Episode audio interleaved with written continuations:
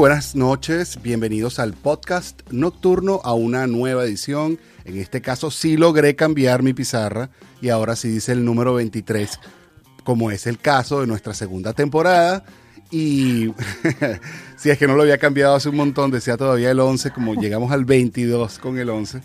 Bueno, ya lo cambié, el número 23, nuestro episodio número 23 de esta segunda temporada y les quiero dar las gracias por uh, todo este apoyo y el tiempo que han estado con nosotros escuchándonos, por, por, por escribirme, decirnos lo que hemos hecho bien, lo que no les ha gustado, lo que sí les ha gustado, etcétera, etcétera, etcétera. Todo eso es bueno.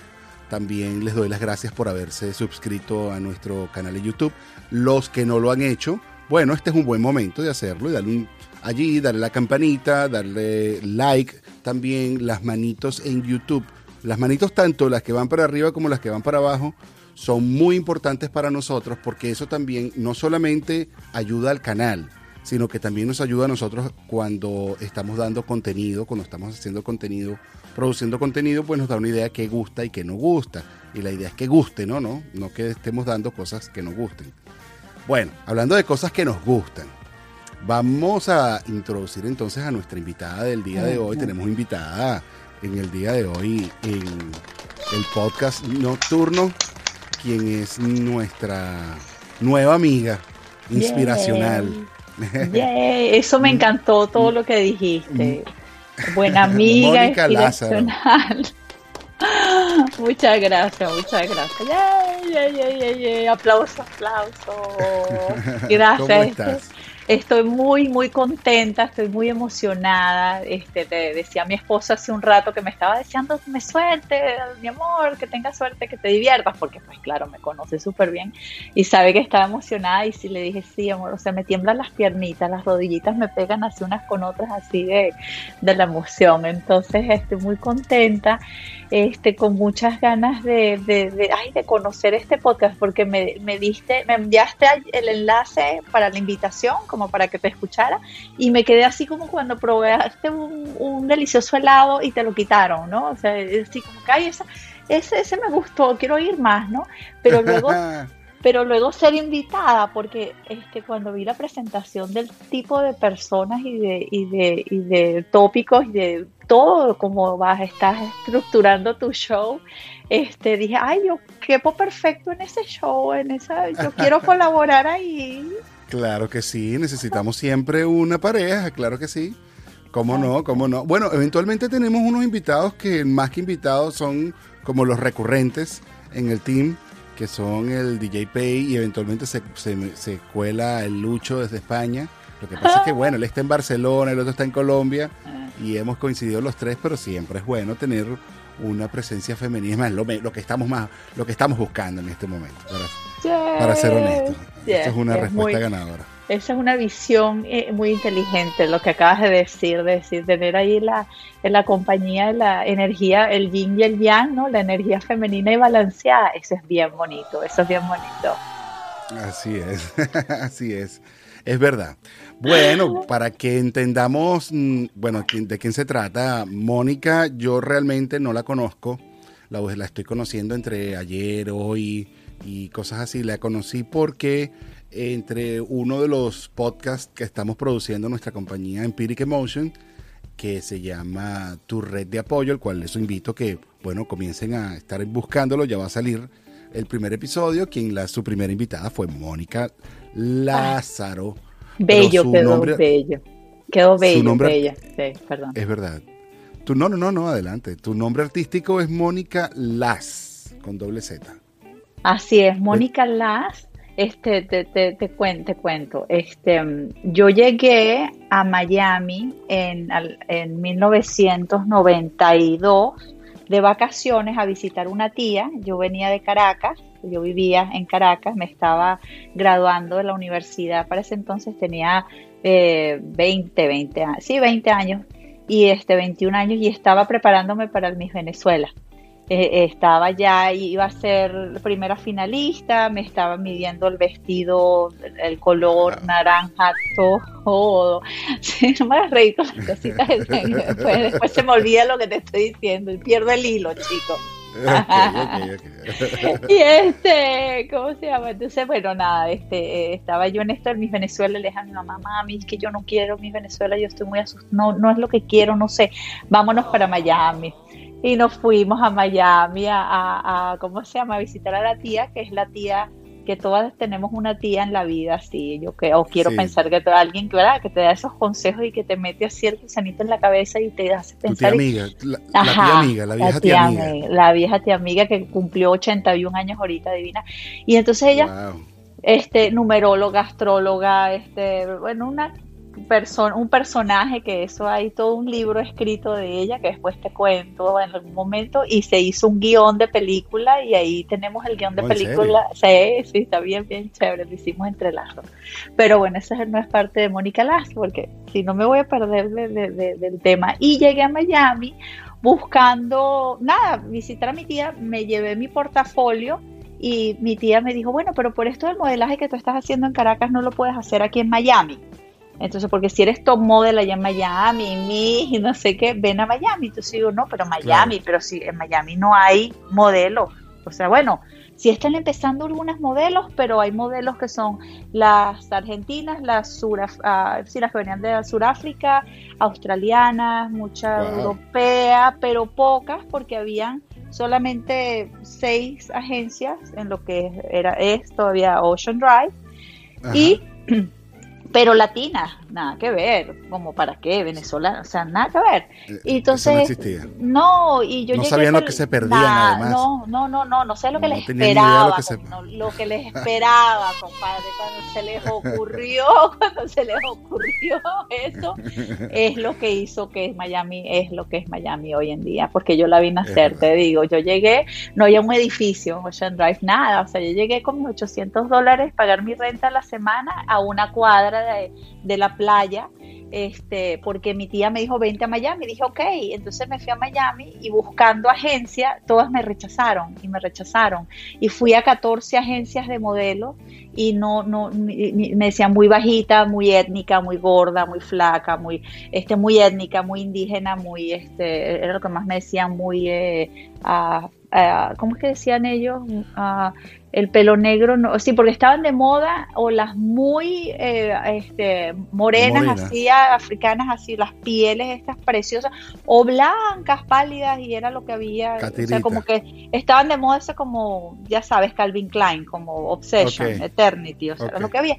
Entonces, este... Fíjate caminando encontré una tarjeta en el piso y que decía no sé qué agencia y un nombre en italiano y decía este representante. Y la recogí fui y le toqué la puerta y le dije mira yo no te vi en las páginas amarillas este, yo arranqué la página de las páginas amarillas con todas las, agencias, pero tú no estás aquí en esta. Yo fui las otras y me dijo, este, sí, una cosa que se llama páginas amarillas, eh, no sabes lo que. y luego, este, este, me ah, dijo. bueno, yo sí me acuerdo de lo que era páginas amarillas. uno, uno tenía que poner algo para que la puerta no se cerrara y no ponía un libro que, un libro que casi no, no lo veíamos pero sí. Ay, la página amarilla. Bueno, el, el, caso es que el chico me dice, ¿sabes qué? Es que si eres, estás muy bajita, o sea, estás muy gorda, estás muy... Bueno, yo era promedio, mis, no muy alta, este, entonces estaba chévere y yo decía, bueno, está bien, pero en esta profesión hay que aprender a, aguantar la... ¿Cómo se llama? La, este, el rechazo, ¿no? Manejar ese sentimiento de rechazo, que es el que es, el, es uno de los primeros miedos que tenemos los seres humanos, el, rechazo. Entonces, ay no, es muy triste la vida. Y entonces, bueno, entonces este, ya el muchacho me dijo, esta mañana me tomé un café con una señora cubana y ella fue la primera persona que abrió una agencia de modelaje aquí hace 27 años y se llama Estela. Y ah, como mi mamá, sí, no sé qué, mira, me dio la tarjeta y sacó la tarjeta, me la dio y era la cuadra siguiente, de lo que es el restaurante de Gloria Estefan, hacia adelante estaba la oficina allá abajo, planta baja. Y no había nada sino el, restaurante y después la casa de Versace, eran la 8 y ya no había nada más. Entonces me dice, me, me, abre la puerta un muchacho muy simpático con barba, un cubano así muy joven, entonces eh, abre la puerta y me dice, ¿te puedo ayudar en algo? Y le digo, ay, sí, hola, este, mi nombre es Mónica y entonces yo vengo a visitar agencias, yo soy actualmente eh, concursante en el concurso de Miss Venezuela y entonces me dice, pero pasa, pasa, ¿de dónde llegaste tú? ¿Pero de dónde saliste tú? ¿Qué es esto? ¿Qué es esto? Estela, Estela. ¿Qué esta maravilla, chico? llamó a Estela y sale Estela toda chiquitica como muñequita de, de esas este, HBO series así con los ojos azules de esas mujeres sin edad, o sea, que tienen 100 años y tú no sé si están, come años, sé. Era, era, yo la vi como con una maga, entonces me, se eh. me queda y me dice, ¿y tú qué eres? Y viendo mi portafolio, ¿no? Entonces yo tenía mi portafolio, pues sencillo en comparación a, los portafolios que habían europeos y todo, dijo, no, no, y una tras otra, tras otra, y me dice, y me dice, y, y este, y tú, ¿cómo, te, ¿cómo que tú te llamas? ¿Cómo que tú te llamas, mi amor? Entonces le digo, Mónica Lázaro, y dice, no, pero es que tú no te puedes llamar así, porque los aquí, los americanos, no te van a pronunciar tu nombre yo necesito darte otro nombre. Entonces agarró una regla que tenía en la, en, en la escritorio y me dijo, yo aquí te bautizo. Entonces me hizo arrodillarme así como un caballero, ¿no? Entonces un gran caballero así, tú sabes, con, con, la humildad que es este el pisar y tocar la, el piso con la rodilla izquierda y entrega completa a sus órdenes. así, con toda esa reverencia y con todo eso, ok, Mónica Las. Y entonces así me quedé desde 1993 y allá me quedé, me fui a Caracas renuncié al concurso de mi Venezuela. Les, dije, oh. les dije adiós, como tú estás loca, estás perdiendo la oportunidad de tu vida, Mónica, llevas dos años luchando por esto. Vas a ser la primer este, finalista para irte al mi mundo. Y entonces era todo en japonés, la cosa. Yo no sé cómo era el rollo, tenía todo un discurso en japonés que iba a decir. Y yo dije, no sabes qué, es que yo me voy a Miami porque yo la verdad lo que quiero es este, salirme de aquí, tener mi beca para allá, yo ya la tengo, chao. No me dio miedo, no me gustó el concurso. So no, sorry. no. ¿Y qué te dijo, y qué, y qué te dijo eh, el zar? casi me queman, casi me queman en la hoguera. No te vino a buscar para acá, para, Miami, no te dijo, mira, este, mira mi amor, tú, mira, mira mi amor, tú te vas a venir porque tú vas a ganar, tú vas a quedar de segunda. No, no sé, me imagino, porque este señor es bravísimo. Así me dijo, dijo, tú no sabes cuántas mujeres quisieran estar en tu lugar para abajo, para abajo. Ay, estás loca, estás loca, te vas a arrepentir toda la vida. Y, y fíjate que eso de arrepentirme toda la vida no, no, no, no creo arrepentirme porque era más riesgoso y más temeroso y más aventurero hacerlo como hice. Lo otro era como muy seguro. Y eso me lo detectó nuestra amiga Andreina haciendo la propaganda de tu red de apoyo. Ella, ella en una entrevista me detectó, me dijo, ¿sabes qué? Por la historia en tu vida noto que tú eres una persona que buscas, o sea, dejas lo seguro, lo estable, o sea, como lo va, para arriesgarte, o sea, como que la apuesta. Y eso requiere, entonces esa es Mónica Las, mucho gusto. Y este, un, placer. Eh, eh, este,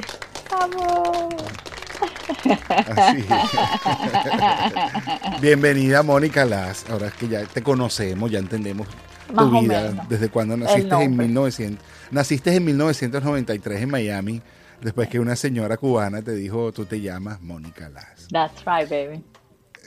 Así es. Y a partir de ahí los triunfos, triunfaste para siempre. Y entonces ahí me regresé a Venezuela, a Caracas, renuncié con el concurso, ta, ta, ta, cobré dos mil dólares y con eso me monté en un avión de que me costaba el pasaje 99 dólares de ida y vuelta, los que nos acordamos de esos boletos de ese entonces. Qué ricura. Okay. Eh, de Caracas llegué, aterricé en Miami y a la semana tenía una entrevista para una... Toda Migi para un sí sí sí sí o sea llegamos y, y, una audiencia y un casting y y los agarraba y lo agarraba y, iba a un casting y era mío. Y este de verdad que, fue fue llegar en el momento indicado en el lugar indicado sabes como que estabas arrasando pues estabas arrasando. arrasamos. Fue una época tan tan tan bonita y entonces conocí a unos músicos venezolanos divinos que me llevaron a conocer a un señor que estaba haciendo un,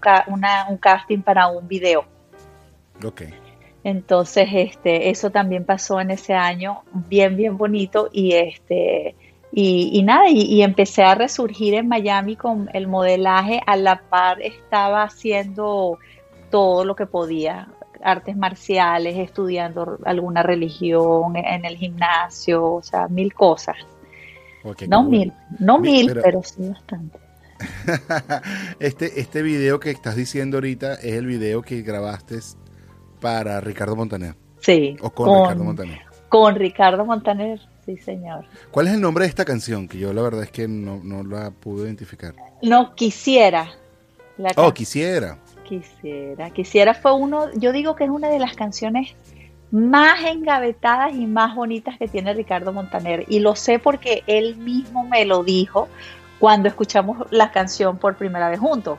Porque yo no escuché la canción sino hasta en el momento en el set que nos montamos en, un carro y, pusimos un cassette. O sea, él me puso un cassette y dijo, mira, este es el piloto. Esta es la canción y entonces me la cantó a la par de, la, de eso. Entonces él eh, explicando la letra. Y la casualidad fue que Ricardo eh, viajó a Miami porque eran las top model así guau, no sé qué, que él iba a escoger así una modelo super guau para su video que se lo hizo su esposa, se lo hizo su esposa, que ella es cinematógrafo, y entonces este, era una producción toda muy, em, eh, muy artística, valga la redundancia, porque esto es un arte, obviamente, hacer videos, pero este era ¿cómo se llama? este no me hagas esa vaina que después se me olvida lo que estoy hablando chicos que fastidioso me da risa y me quedo pegada este y entonces fue a buscar a, a, una modelo pues exótica no sé y se encontró conmigo que, yo fui, porque teníamos un amigo en común, te digo, y, fue, y me invitó y este, llegué ahí a, en Miami Beach, en su, a su apartamento, estaba haciendo su casting, no sé qué, él muy amable, una persona de verdad, esas personas que brillan con luz propia, o sea, que los tienes enfrente y, wow, o sea, fue, hicimos clic inmediatamente y me dijo, me dijo, pero es que yo no quiero a nadie más, o sea, quiero a ti, yo Ricardo, me acabo de, me acabo de llegar de Caracas hace seis días, porque quiero aquí lanzar mi carrera y claro, toda modelo, su boom y su pico así más alto es cuando haces un video, bueno, imágenes entonces, ¿no? Que era lo que había, un video musical y con un artista del nivel que se pensaba que iba a ser, porque ya era muy guau en Venezuela, pues, y ya, o sea, Suramérica, esa canción esa canción fue para toda, para toda América, o sea, México, este, Centroamérica, Suramérica. Entonces, este, mm, ay, el este, este, perdón, es que me emociona. No. Ah, eh. eh. yeah, Bueno, el caso es que ya eh, nos dio muchísima risa porque decía, concha, la verdad que vengo a buscar y, eres tú, o sea, y además qué chistoso porque el, estudio estaba atrás de Baruta, atrás de mi casa, en Terrazas del Club Pico en ese entonces, entonces como que regresé ahí a casa. Y mamá dice, mija, pero usted no se fue, que no iba a volver más nunca, que se iba a Miami, mija, ¿qué pasó? Entonces le digo, mami, ¿qué, ¿qué crees que va a hacer un video con quién? Con Ricardo Montaner. Ay, mija, ese muchacho es bien famoso, me decía mi mamá y mi papá, hicimos el video. Duró 29 horas la grabación del video. ¿Y, cuánto dura la canción, pues? No, fue muy rápido para grabar un video musical para una canción porque sí, sí, sí, empezamos a las 3 de la mañana y terminamos hasta el día siguiente, 29 horas después. Y aquí fue body painting, me pintaron el cuerpo y era así como wow, porque era la locura del body paint. Eso no existía, eso eran cosas del diablo, eso era de, de, la, de las de las prostitutas esas que se bailatean allá en ese eh, samba allá en Brasil y cosas rarísimas de eso. Entonces, no, yo casi. ¿Y has, tenido, ¿Y has tenido problemas con eso de la desnudez o que, bueno, que si te vieran desnudo o que si no te. O sea, si vos te decían, es sin, es sin sostén, Mónica, y tú, bueno, ya estás, caminabas sin sostén tranquilita o. Fíjate, fíjate que para este video, para la época y para la eh, como cultura de la que yo venía, una niña bien de Caracas, súper bien, esa niña bien, además, sí, por supuesto. Además que mi papá y mi, mi, papá y mi mamá pues son de origen colombiano, entonces pues toda mi familia en realidad mi sangre es colombiana, entonces pues uno viene allá, uno viene de esas cosas y uno no puede estar haciendo, entonces sí, de cuestión, autocuestión de así de que wow, me van a quemar, ahora sí, y además es mi Venezuela, no, no, me van a quemar en la hoguera, ahora sí, mira que carajo. Mi agente en paz descanse, también yo en ese entonces me quité el habla, el pobre, bueno, lo hice sufrir tanto porque él me quería, ya sabes, de muñequita de mis Venezuela y de torta y después de artista me tenían la novela y todo, todo. Y, o sea, como que una vez más, fíjate, fui en contra de todo, pero no a propósito de que voy a revelarme, no, o sea, yo como que sí seguí mi corazón y dije, esto me gusta, esto me late, por aquí, esto me... O sea, como que siempre he, he seguido mucho eh, mi instinto, vaya, o sea. Entonces, estando en el video, eh, este, me peleé con mi novia en el set, se fue la mitad del set también, claro, porque pues toda la maquillada, pues toda la desnudez, toda la cosa. Mi papá es, ni se enteró, mi papá ese si no me paraba le decía, esa Mónica, déjala que esa se, esa, baila sola. Esa Mónica se inventa, mira, es que usted se inventa, pero bueno, usted se cuida, usted sabrá, mija, lo que usted hace, usted ya está grande, usted ya verá, no, no, y así vivió mi papá en paz. Y mi mamá, en cuenta, mi mamá estaba esperando nada más la novela que saliera el video de su hija, este, ¿verdad? Que, que, que, sale en el video de un señor famoso, ese mi hijo que se llama Ricardo Montaner, que creo que va a ser famoso en, muchas partes, me decían. Y ese fue el la experiencia con el video, ahí mismo te puedo hablar este, de mil cosas. Eh, cuando salió, y hubo una columna así en el periódico en el 2001 muy fea que decía que cómo era posible que, que sacaban este eh, video con una mujer desnuda a la hora de la novela del mediodía, que era una cosa familiar y que se estaban perdiendo los valores. Entonces, no sé qué. Entonces, pero mira, a mí a mí me pagaron muy bien, este, conocí a unas personas maravillosas como Ricardo Montaner y su familia que me, de verdad me acogieron, este, preproducción, durante la grabación, postproducción, maravilloso, una experiencia lindísima que puede tener una mujer a los 21 años, eh, orgullosa de verdad de, de, su profesión, porque hay mujeres que les pagan por vestirse con una ropa ejecutiva y ser secretarias, y hay mujeres que les que les pagan por eh, vestirse su uniforme de azafata o mujer. Y decir, a mí me pagan por ser modelo, o sea, por pararte frente a la cámara y hacer la payasada y, y, o la interpretación y, actuar, ¿no? Entonces es la, y la estar línea. allí y ser bonita.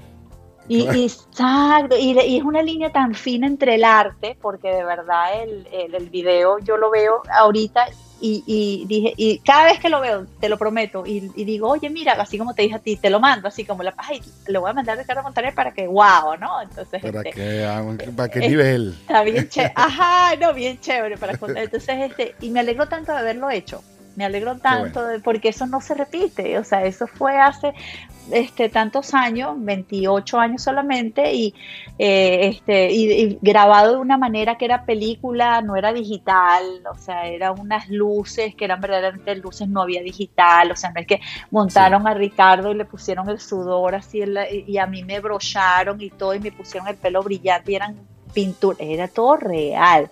Entonces ¿Y ¿Cómo hicieron con el sudor de, cómo hicieron con el sudor de Ricardo? ¿Lo pusieron a correr un ratico? No, no, eso es bien fácil, no soy bien fácil. Le, pones, eh, ah, porque además soy maquilladora y este, eh, hago efectos especiales y peino. a raíz de todo el modelaje, también me puse, claro, porque si no estaba enfrente de la cámara, tenía que estar detrás, pero me encantaba. Sí, sí. Eh. Entonces, ah, he hecho modelaje y, maquillaje, todo esto a la par, o sea, eh, y te pones aceite, aceite Menem, idealmente, que es el más chévere, o vaselina, y después echas un spray de agua arriba, entonces ya estás así como sudado y tal, no sé qué. O lo mismo se le hace a las latas de refresco, se le hacía, se le hacía así también. Los comerciales de, Pepsi, que hice todos los comerciales de Pepsi, ponían así el aceite y con el agua, entonces estábamos en la playa tomando Pepsi caliente con, con, con la, vaselina ¿no? y, la, y el spray hacia arriba, estoy tomando, mmm, qué rica, y tómate mm. una tras otra, tras otra, tras otra, después de cuatro o cinco pesicolas calientes, una diarrea horrible, si no, esa es otra me Imagino, me imagino. Y la erutadera y toda la cosa. Horrible, los peos, todos los gases. claro, tiene que ser así. No, no, no, no, no, no. Eso así no es vida. No, pero me imagino que de todas maneras te divertiste muchísimo siendo modelo, conociste mucha gente. Estuviste, viste muchísimas cosas. ¿Qué fue lo más loco que pudiste ver así que de pronto dijiste, epa, ya va, yo creo que yo no debía haber visto esto? Loco loco, que no creo que ella vi. Fíjate que a mí me tocó, yo no sé si tuve buena suerte, David, porque eso es como una pregunta que me hace muy a menudo, ¿no? Este, hasta gente más cercana, personas así, amigos, y todo, oye, conchale, cuéntanos así algo. A mí, o, yo tengo un ángel de la guarda muy grande, que sí que lo creo a este punto de mi vida, que sí, me, me, me este, también creo en las energías, en las vibras y, y, y esta misma buena vibra que, que, que que, sí, que trato de, mantener y de, y de, nutrir porque las energías se cargan y se descargan, ¿no? De, que trato de cargarlas atrae como las buenas vibras, eh, como que las buenas gentes, como que las buenas ondas. Entonces nunca vi nada feo. A mí solamente un director muy famoso de México sí me invitó a, que, fuera con él a una fiesta con unas amigas y eran todas unas artistas famosísimas mexicanas que cuando yo me mudé a México, años después, y, yo veía la televisión con mi esposo, eh, le decía, le decía, amor, yo, esa muchacha yo la conozco, sí. Ah, sí, esa, pues esa es Montserrat Olivier. Y yo, ah, yo hacía comerciales de Sears y de esto y de eso. Cuando me dice, no mames, en serio. Así, así y, y, ese director, este, este, tu esposo es mexicano, entonces. Sí, él es mexicano. Eh, puedo, puedo inferir que tu esposo es mexicano. Sí, sí, sí. Del DF. De, no, fíjate, él es de, bueno, él nació en la Ciudad de México y, no eh, mames. y creció, te lo en serio que te lo juro, y creció en un estado que es este, bien cerquita, como a dos horas al norte, que es Querétaro. Y allá, este, él es de allá y, y sí, también mágico, mágicamente nos conocimos y él era mi fan, él era mi fan desde antes de conocerme y cuando y cuando me conoció estaba así este como uh, como si es que nunca es que pues que nunca me imaginé que me iba a casar con la con la maestra de Colgate ¿tú te acuerdas de ese comercial de Colgate? No me acuerdo, pero lo vamos a, buscar y lo vamos a colocar en la edición de este video. Seguramente lo vamos a colocar aquí para que lo veamos. Sí, pues sabes que, bueno, te voy a poner. Creo que online no lo puedes encontrar por cuestiones. Tú decías, a ver, a ver, ábreme la boquita. A ver, ah, era un colegio, era un salón de clase y entonces la maestra le preguntaba a los niños: A ver, niños, ¿de qué color es el pizarrón? Y todos los niños, verde. Y después, a ver, ¿de qué color es el cielo? azul. Y después preguntaba yo, ¿de qué color son mis dientes? Ay, te tapabas. Y los niños amarillos. beige, amarillos. Madre perla. Si usted considera que sus dientes están manchados y ya no están blancos, use Colgate Plus, Whitening Plus, no sé qué tanto Plus, y se le pondrán los dientes así. Y salía yo en el siguiente cuadro con los dientes blancos que me los habían enchapado todos, todos, todos me los enchaparon en blanco para que estuvieran así blancos. Este, de, ese, de, ese trabajo así horrible, sí que eso, eso una experiencia horrible porque yo pensaba que eso era momentáneo y no, eso eran de los que se usan hoy en día, porque estoy hablando de 1994, o sea, eso era el nuevo, entonces yo decía, no, quíteme eso, quíteme eso, entonces me los quitaron a los coñazos que, no, no, fue, fue súper feo, pero el comercial sí fue muy lindo y este, y cómo se, y ya, eh, eh, eh, entonces mi esposo se casó con la, con la maestra Colgate. Con la maestra Colgate, ¿a poco, ¿a poco se casó con la maestra Colgate? Estuvo un final feliz. Qué, rico, qué rico. Ah. Oye, qué bueno, qué bueno por él, ¿sabes? Haberse enamorado de la, de la maestra Colgate y se casó con él. Pero, Yo hubiese querido casar con la maestra Jimena. Ándale, yo creo que yo era lo más cercano a la maestra Jimena porque era, estaba vestida onda, así la maestra Jimena, con el suétercito, todo, y pues sí, todo, con el pelito cafecito y el peinadito y los aretitos de perla, porque tenía que ir con lente de perla, y él sí él sí dice que se le hizo su sueño realidad de casarse con la maestra. Oh, qué bueno, vale, qué maravilla. Qué maravilla, qué maravilla, qué maravilla. ¿A ti no te parece que eso es como una especie de ícono sexual? La maestra así vestidita, toda medio, tú sabes, está como, está, como bastante... o sea, yo la veo y la siento así como, se, me hace esta música así de pronto. Yo digo, esto de pronto se puede convertir en cualquier otra cosa.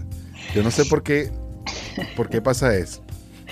Yo, digo, yo digo que sí, música definitivamente XXX.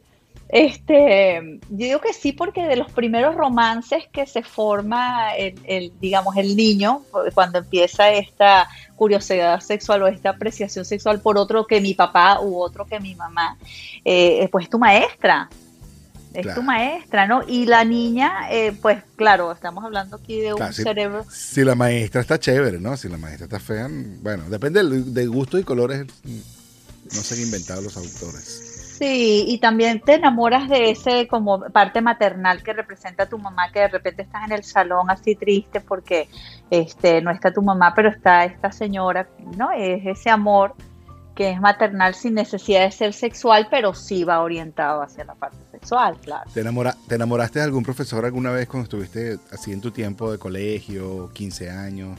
No, gracias a Dios no, tuve esos malos gustos, no. tuve malos ratos. Tuve malos ratos, pero no malos gustos. No, tuviste, no tuviste profesores por ahí Ninguno provocativo. Más bien al contrario. Más bien. más bien. más bien al contrario. Al contrario, sí que se enamoraban de mí, vaina. Y, no lo dudo. no lo dudo, claro. Y que se enamoraban de ti, te tiraban así como te decían cositas. Totalmente. mi, mi profesor de locución, que era mi profesor de este, un, este, materia electiva, eh, electiva en la universidad, este, me echaba los perros así, pero es que tú, yo, no sé qué, el tipo era un viejo de 35 años, o sea, era un viejo verde decía yo, ¿no? Pues Coño, un viejo de 35 ah. años, qué bola. A ti, ni a ti ni a mí nos, no, no, nos queda decir eso. Pero los 19 años, eso es lo que piensa uno. O sea, porque ahorita eso, eso, yo veo a mis hijos y que no, mami, es viejísimo, tiene 32 años y así como mi amor, o sea, no, eso no es viejísimo, espera. Eso no, es viejísimo, por favor. Mira a Cristiano Ronaldo, mira a Cristiano Ronaldo, tiene 36. Mira cómo mete goles. Por favor. Exactamente.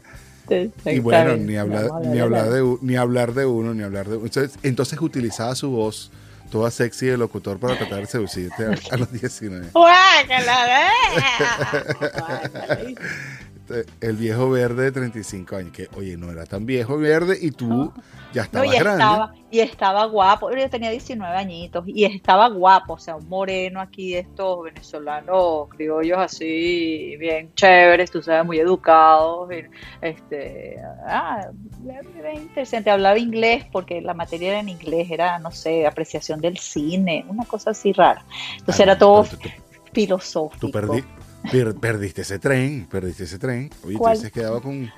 bueno, te hubiese quedado con tu, con tu profesor de, de locución que tenía su voz sexy. Mira, mira, lo que perdiste. Perdiste una voz sexy. No, mi, mi marido tiene una voz sumamente sexy, tranquilo. Sumamente pero no, pero, pero podía poner acento neutro, por lo menos. Podía poner. no, no, no, y Tenía voz sexy, estaba moreno. Y con todo lo que y todo lo que los mitos sexuales dicen acerca de los morenos. Sí, no, mi, mi, marido es pelón, así, pelón, así, una cosa. Así a, los Vin Ah, sí, sí, sí, The Rock. Ah, no, vale. Bruce Willis. me imagino, también, bueno, es difícil competir con gente tan sexy, la verdad. pobre maestro. Además era muy viejo. Sí, no, muy, muy, muy, muy viejo. Yo le llevo un año y medio a mi esposo. Entonces el mito ese de que la mujer más joven y todo eso, no, eso eso tache con eso, eso ya no, eso es pasado de moda. Bueno, pero un año no es tampoco tan malo. No, un año y medio no, pero ya hoy en día se usa cuánto. Tengo, este, mi amiga tiene, que va a cumplir 50 y su novio tiene 22, son felices por siempre. Coño, yo sí, esa sí no la veo, vale. Esa sí yo no la veo. Esa, esa no me parece. No, no, no, no voy. Ahí va, el como hombre. no, bueno, el mito propio de que digo, coño, o sea, habla mucho de ti como persona, ¿no? tanto como hombre como mujer. digo yo, ¿no? Como, como a lo mejor al chamo de 22 años le parece un tripeo. Imagínate. Estar con una señora de 55, o sea, maravilloso. Está divina, además, la caraja. O sea, no ah, creas que no, es este, no. No, me, me, imagino, me imagino. Y se lo están cogiendo bien sabroso y toda la cosa. Yo creo que sí. Por la Seguramente. sonríe, sonríe mucho. Seguramente, no, y bueno, y la señora ya sin tapú, sin, sin tabú ni nada. Por cierto, sabes que eso es algo bastante común. Nuestra sociedad venezolana y latina tiene muchísimos tabúes, tiene muchísimos mitos, paradigmas horribles del sexo y nos los han metido desde jovencitos. Y bueno, tú que estás diciendo que tienes tu familia colombiana, andina, no sé de qué parte de Colombia sea, pero seguramente traen también esa cultura dura de, de, de, de por ejemplo, los andinos lo digo por, por, por, no por mí, sino mi esposa, su, su mamá era de los Andes y siempre vi este, bueno, eso, ¿sabes? Esa apego al mito de cosas que tú sabías que eran ilógicas, pero que como no haga pipí en el baño de los niños, de los muchachos, este Mónica, porque va a quedar embarazada. Sí, lo Esas cosas así, ¿tú, tú, me entiendes? O o cosas de ese estilo que, que, se traen. Pero sí me doy cuenta que, bueno, a lo mejor por la vida rebelde que tú tienes, la misma manera que tú siempre has sido, pero a lo mejor también en la vida de, de, de, ser modelo, de, tener que haber estado, bueno, toca quitarse la ropa, Mónica, toca quitarse la ropa, toca ponerse un traje de baño chiquito, toca ponerse un traje de baño chiquito, toca ver a otro haciendo otra cosa, bueno, toca ver a otro. No me tocó tanto, fíjate, no me tocó tanto porque no hacía yo tanta pasarela, era más televisión, este, fotografía, de siempre era camerino. La pasarela yo creo que se da, sí hice mucha pasarela, obviamente, pero no tanta como para para así tenerme que desvestir y todo así como para y no y sí como como que pierdes el, el pudor y el temor de que te vean de que no te vean o sea este sí porque yo digo, hay playas nudistas y, la gente va a playas nudistas, o sea, es un estado de mente, que es lo que, es lo que está en tu mente, ¿no? Este, de, de no, de no crear esta vergüenza y este temor y este, este soy malo, como que es un chip que se nos mete en el cerebro y, y, como dicen los americanos, we're full of shame, ¿no? esta, esta vergüenza que, que, que yo te digo, mijito, tápese, usted no se deje ver no, se tape, es una cosa como un miedo, un temor, eh, este, entonces una línea es una línea muy fina entre qué es lo, lo ¿verdad? Lo, lo, o el pudor, este, el recato o, el cuidarnos, ¿no? Obviamente no vamos a estar ah, no, por todas partes, ¿no? Pero este, y, y, ese miedo y ese temor es que no me vean y que sí me vean, que no, este, no, no, no es, mm, ¿cómo te explico? No lo tienes demasiado marcado ya, o sea, pasaste esa, te curaste ya de eso, digamos, tienes la piel gruesa. Sí, sí, y también mucha seguridad de, del cuerpo, por lo mismo que no estoy llena de vergüenza. O sea, claro, ahorita tienes la celulitis o la piel flojita o la, cosa, ya no eres la, la Miss Venezuela hace 40 años, pero eh, este, estás, en, estás en conformidad con, contigo mismo, con, tu cuerpo. Yo no estoy llena de, vergüenza. Por eso decía el tema de las diferencias de edades, porque claro, ahorita, como estábamos hablando, una persona de 22 años con 55, claro, ahorita la chama está buenísima y no lo dudo, pero dentro de 10 años esa buenísima no va, no va a estar allí. Y no va a ser lo mismo que una persona de 22 años, para de, de 32 años para un chamo que va a tener 32, ya una persona de 65 años, 64 años, 65 años, ya va a tener 65 años. Y efectivamente pasan 10 años más y va a tener 75. Y ya la piel no va a ser la misma, ya no vas a envejecer con lo mismo. A lo mejor lo que tú estabas buscando no lo vas a encontrar en otro. O sea, por eso que yo digo, esas diferencias tan largas tanto en hombres como mujeres, lo veo como, como chimbo. ¿Por qué pasa este mito? Fíjate el mito este de que si el sexo en la vejez es feo. Pero, pero puede ser feo si te encuentras, coño, contra una competencia demasiado sexy contra ti. ¿Tú me mm. entiendes? Sí, sí, sí. O sea, tú feísimo, viejo, feo, gordo y, y, y, y, una chamita bellísima en la cama. O sea, a lo mejor tú te dices, uff, mira lo que me estoy comiendo, o viceversa. Pero... Fíjate, Fíjate cómo, cómo estamos haciéndole este acercamiento al, a este mito y, e inmediatamente te fuiste a 5 años, a 10, hasta los 65 años, ¿no? Eh, y, y, tú crees que yo no, este tema no lo he hablado con mi amiga, o sea, es, mi amiga toda la vida, entonces, y decimos, amiga, o sea, porque acaban de cumplir un año, unos meses de, de, de novio, y entonces me, me dice, bueno, este, es que yo no estoy con él porque quiero vivir con él hasta el final de mi vida, ¿no? yo estoy viviendo el presente. ¿No? Y le digo, pues él también está viviendo el presente. Entonces, eh, es esta, esta manía, yo creo que en eso se convierte algo en un mito, cuando ya caes en el extremo, cuando caes en la exageración y cuando caes en el, ¡ah! lo satanizo y, y este, ah, no, no, claro que no.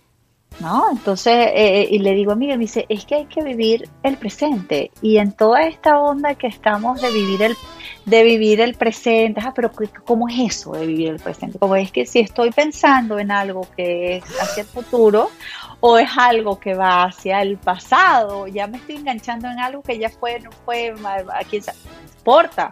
O algo que va a pasar. Entonces, no, este muchacho, pobrecito, este tiene 22, 23 años y le, y le voy a arruinar la vida y ya, este, pues no va a tener tiempo. Espérate, está teniendo la experiencia de su vida. O sea, está viviendo una, una película porno en vida en carne propia y, se lo está vacilando. O sea, son ese, ¿sabes? Hay, esas tipos de historias de, personas que, que, dicen, el, yo lo soñé y lo logré, más o menos, ¿no?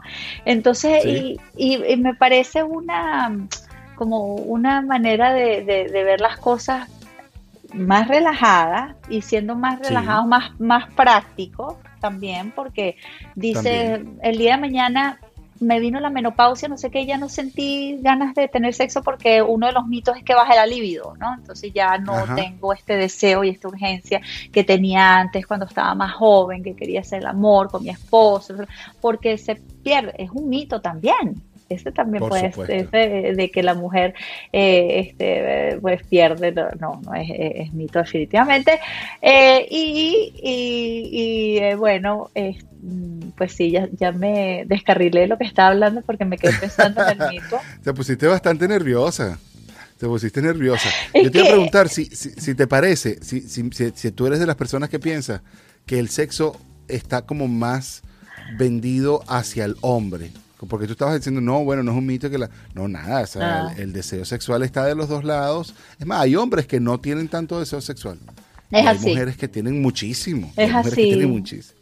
Es así, me he conseguido, me he conseguido, he conocido muchos hombres así, muchas mujeres como lo, como lo dices, y, y, es como parte de la personalidad. Hay personas que les gusta, no sé, comer muy bien y, no les importa el azúcar, me gusta el sexo, eh, no me gusta, o si soy muy sexual, asexual, son hormonas, es el signo zodiacal, no sé, puede ser, puede ser eh, muchas etapas en la vida, etapas en la vida cuando tú estás así con las hormonas adolescentes no sé qué, alcanzas tu pico en la adultez y, bueno, pero después viene la menopausia, pero no vino la menopausia, pero no sabe, o, llegas a la, a la tercera edad y, tienes el mejor sexo de la vida, porque eso hay mucho escrito, mucha investigación sobre, sobre todo esto. Eso va, eso va bastante, va bastante relacionado con, la relación que tú tienes con el, con el placer.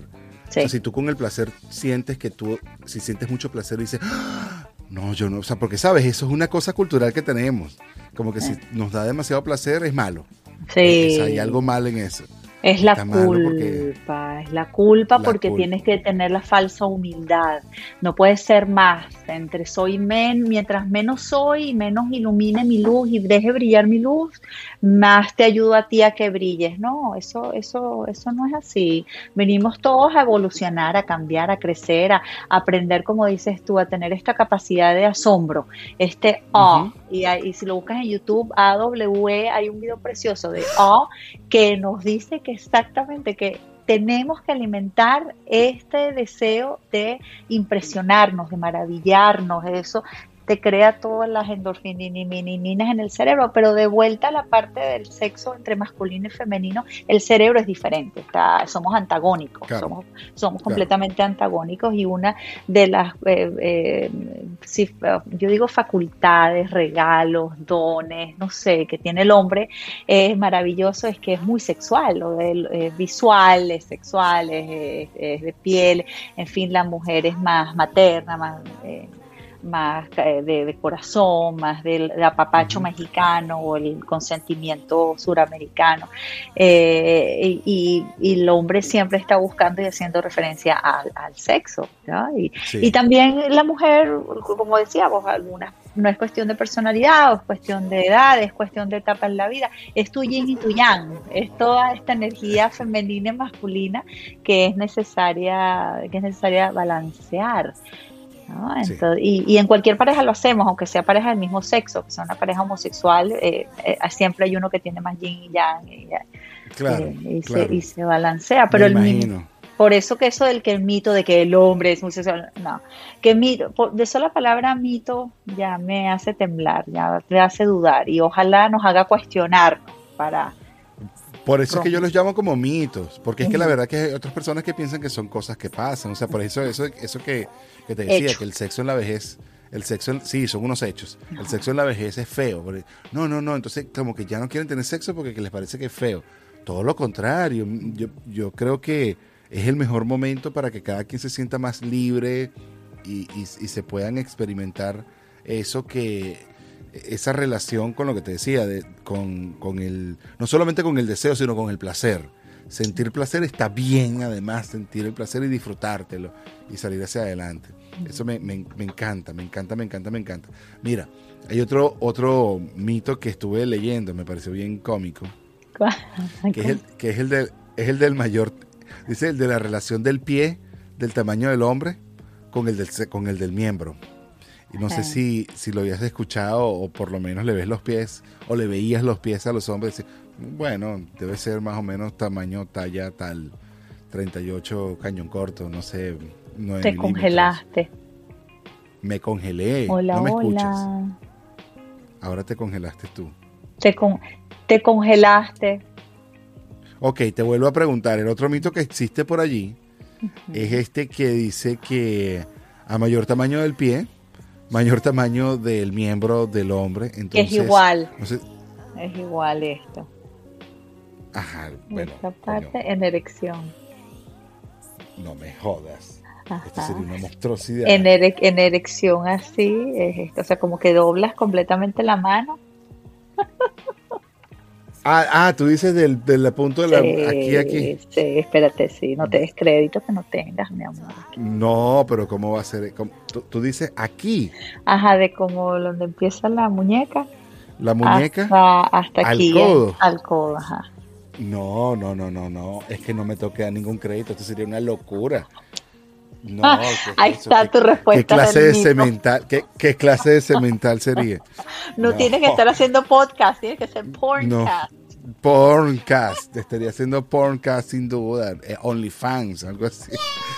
algo sobrenatural, además. ¿Tú te imaginas?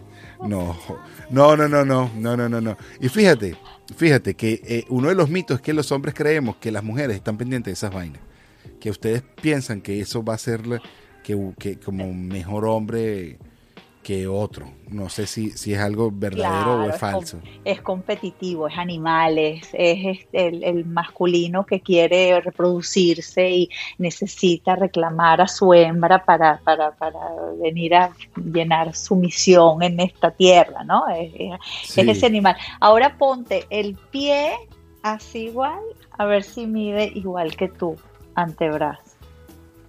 Mi pie igual que el antebrazo. Ajá. Porque yo no soy tan flexible. No, no, bueno, eh, no, eh. no espero que lo seas, corazón, no, esto es aquí. Pero mira, sí, sí es más o menos el tamaño del pie del antebrazo. ese mito estaba bueno, pero jamás, jamás, jamás yo tendré una dotación de este tamaño. Jamás en la vida. en esta no, en esta. No, no, no no con mi tamaño tampoco, sería una aberración total. Bueno, dice, sería incomodísimo. Dicen que Dios no le da alitas a los escorpiones. Dicen en México. Ni cacho, ni cacho a burro. Yo no sé por qué. Pero lo que decía es que las mujeres dicen, dicen que nosotros los hombres estamos muy preocupados por eso, igual las mujeres con el tamaño de sus senos. Y muchos hombres, muchos hombres, y yo me incluyo en esos, los senos no son como nuestra prioridad. O sea, por ejemplo. Tuya, de tu tipo, de, tu planeta. Eso, eso. Para mí, nalga es más importante que, que, ah, teta. Ese es mi. Está, como, está allí. Pero siempre he tenido como debilidad es con mujeres que para mi percepción son muy inteligentes. O sea, que yo pueda tener un tema de conversación de lo que sea y eso me, me, ha parecido súper, súper mucho más eh, atractivo. en particular, si es mi esposa. Ah, muy sexy. Qué bueno. Te casaste con tu mejor amiga, muy bien. Bueno, no con mi mejor amiga, pero por lo menos con, una buena amiga. Ah, no, mis, mejores amigas no me gustaban para casarme al final del día. No, no, no. Bueno, pero ella se va con... Es, mi deseo que se convierta en tu mejor amiga cuando cumplas 20 eh, años de casada como yo. Lo es, lo es, lo es. Bastante amiga mía, bastante, bastante amiga mía. Pero sí, efectivamente. De vuelta al sexo. sí, sí, sí, sí. Al final, bueno, es más importante, ¿sabes qué? Yo conocí una señora en, en algún momento de mi vida que ella se casó con alguien que ella decía, yo me casé con alguien muy inteligente, buen padre, buen todo. Y yo sabía por dónde ella decía, pero tú te tienes que casar, David, con alguien que tengas buen sexo. Entonces ella, yo, yo, yo me imaginaba que, o sea, yo siempre dije, bueno, ella no, no está satisfecha, no está satisfecha. Y, y no me imaginé nunca, de hecho no pasó, que estuviera diciéndome eso como para que pasara algo conmigo, ¿no? Pero, pero sí decía, uno tiene que casarse con alguien que te dé lo más importante que va a ser la intimidad ese, ese también es, mito, yo creo, sí, porque eso es algo que se, se, construye, una vida, una relación sexual con otro ser humano, se construye o se deconstruye, se desconstruye y se derrumba con el pasar del tiempo, ¿verdad? Y como, como pareja, pues la cuestión tiene que ser pareja y se necesitan dos. Y de igual manera, sí, para mí es importante, para mí, Mónica, eh, no es importante en realidad tener tanto sexo y todo, porque mira, yo algo con lo que yo soy tranquila, lo que sea, es mi estilo, entonces lo puedo casar con alguien que no, que no quiera tener tanto sexo, o que si quiera, y bueno, será cuando quiere él, o, sabes, es un mito también, porque no, no necesariamente es que si no tienes buen sexo, no, eh, tienes otras áreas de tu vida que, que, que compensan ese quizás ese vacío, o esa, ¿no? O que tan, como que le dan demasiada importancia al sexo para lo que en realidad creo está overrated, ¿no? Overrated, totalmente, ¿no? Como puesto en un pedestal demasiado alto y a lo mejor no necesita, pues no siempre va a estar. esa es otra cosa que, que debemos estar claros. Y ese es otro mito, ¿no? Que como que entendemos que con el tiempo eso se va a acabar y no necesariamente tiene que ser así, pero que bueno, efectivamente se va a acabar en algún punto. Todo, yo creo que todo se acaba, todo se acaba en esta vida, ¿verdad? Todo cambia, todo se transmuta, nada puede permanecer eh, estático. Yo tengo 20 años de casada y, y, y digo, tengo una relación fantástica con mi esposo porque lo hemos trabajado, porque nos sentamos, porque hablamos, porque nos miramos a los ojos, porque este, estamos conversando, porque hemos crecido juntos. cuando dice, ay, que una buena relación, un buen matrimonio, es porque es algo que, yay, que si has, eh, te, has conectado con alguien y que estás en la misma página y vamos a trabajarlo juntos. ¿no? Entonces, bueno, mira, para mí es importante el sexo, ah, bueno, para mí no tanto, pero vamos a echarle ganas. O sí, sí, para mí también, wow, vamos a echarle ganas. Depende de cada quien. cada quien su mundo, ¿no? Claro, claro. No, no, y que de todas maneras que si esto se lleva de la mano bien conversado, yo creo que todo. Como todo. Como todo. Bien conversado, todo. va bien, todo va bien. Mira, no sé si has intentado, bueno, no es una pregunta directa, no me la tienes que responder, pero si lo has conocido. Este, no, si, has conocido de esto nueva tendencia que yo, por ejemplo, he tenido la oportunidad de probar eh, estas ayudas para el coito que vienen con CBD y que vienen con, con extractos del cannabis y todo lo que ha venido pues tras la apertura que se le ha dado a la liberación o a la digamos la legalización en cierta manera del cannabis, sobre todo la explotación del CBD, del cannabidol, que sería como la parte medicinal que trabaja directamente en nuestro cuerpo. he estado estudiando muchísimo acerca del CBD, me parece algo espectacular el hecho de que una planta, una planta tenga tanto parecido a nosotros como seres humanos y que tenga casi que las mismas sustancias que existen en ella existen en nosotros también y, y las posibilidades que existen para nosotros. Estaba leyendo este libro que tengo aquí, disculpa que te haga toda esta introducción.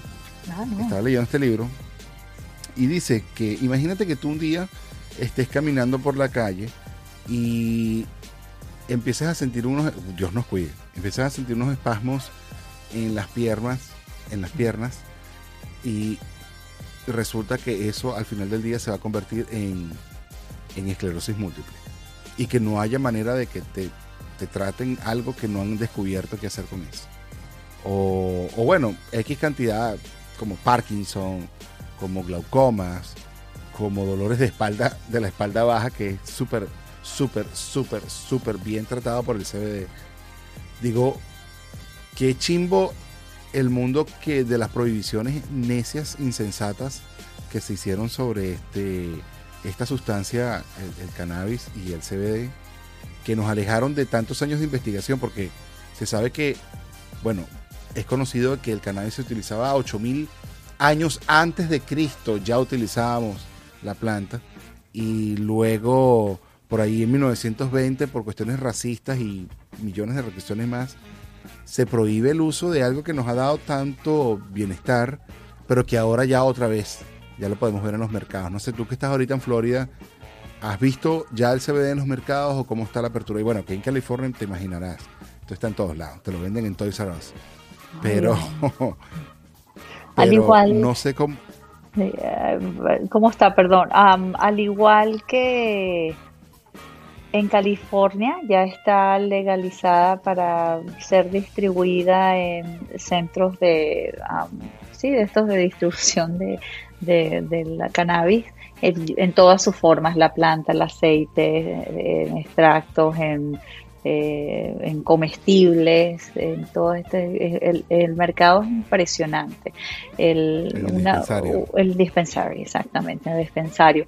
Hace, el año pasado decía mi esposo, eh, ay, si tú tuvieras que hacer un negocio así ahorita, lo, sin preocuparte del dinero, lo que sea que te gustaría hacer, le digo, una, algo que tenga que ver, que sea un derivado del, del cannabis y que podría ser utilizado como un este, como tratamiento, ¿no? Porque al fin y al cabo es, es una planta como es la flor de la manzanilla, es como es la lavanda, es como es, eh, ajá, simplemente que fue satanizada por propósito semidiabólicos eh, por los Estados Unidos en los años que fueron muy tristes, muy triste todo. Y ya hoy en día se están dando cuenta que ya la tienen que legalizar y ya está fuera de todas las maravillas. se hace estelas, hace de todo con, e, con esta planta, ¿no? Papel.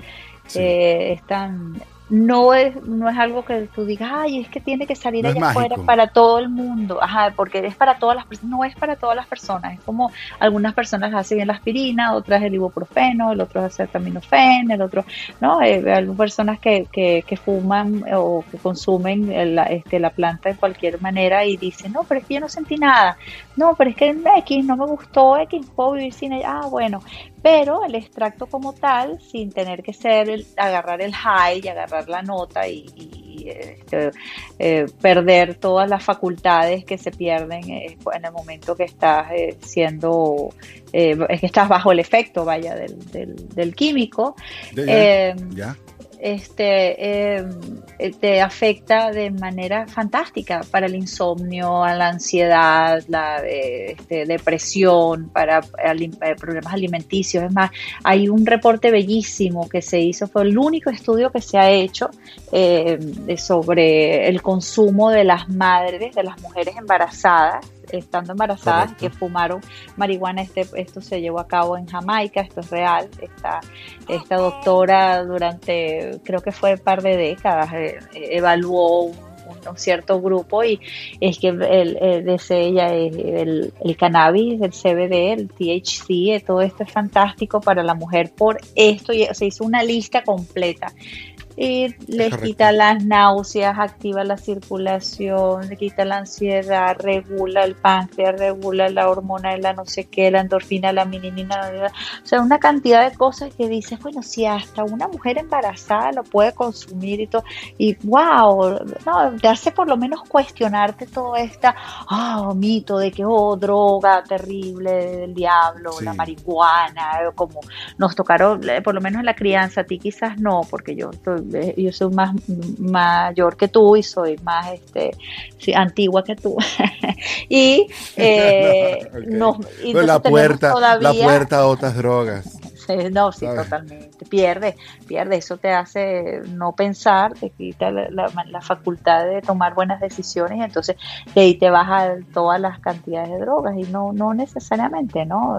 Eh, ahí vamos a los mitos sobre las drogas. En, la marihuana, o sea, hay que desmitificarla, hay que legalizarla, hay que hablarla, hay que comunicarla, hay que enseñarle a los jóvenes lo que, lo que es, porque a mí me hubiera gustado que a los 13 años alguien me hubiera dicho, mira, esta es la marihuana, te la presento, si tú te la fumas va a pasar esto y te va a gustar muchísimo y vas a quererla fumar toda tu vida y se enrolla así, o sea, ¿sabes? Eh, y, y, y, hoy en día que hay tanto acceso que, que, ya fuman en todos los videoclips y en las películas y en las de YouTube, todos los canales, los, los niños preadolescentes ya están viendo todo esto, están expuestos a todo esto y con eso de que estamos en este punto de que la están legalizando, entonces si es medicina, entonces estamos como saliendo de, que es algo terrible.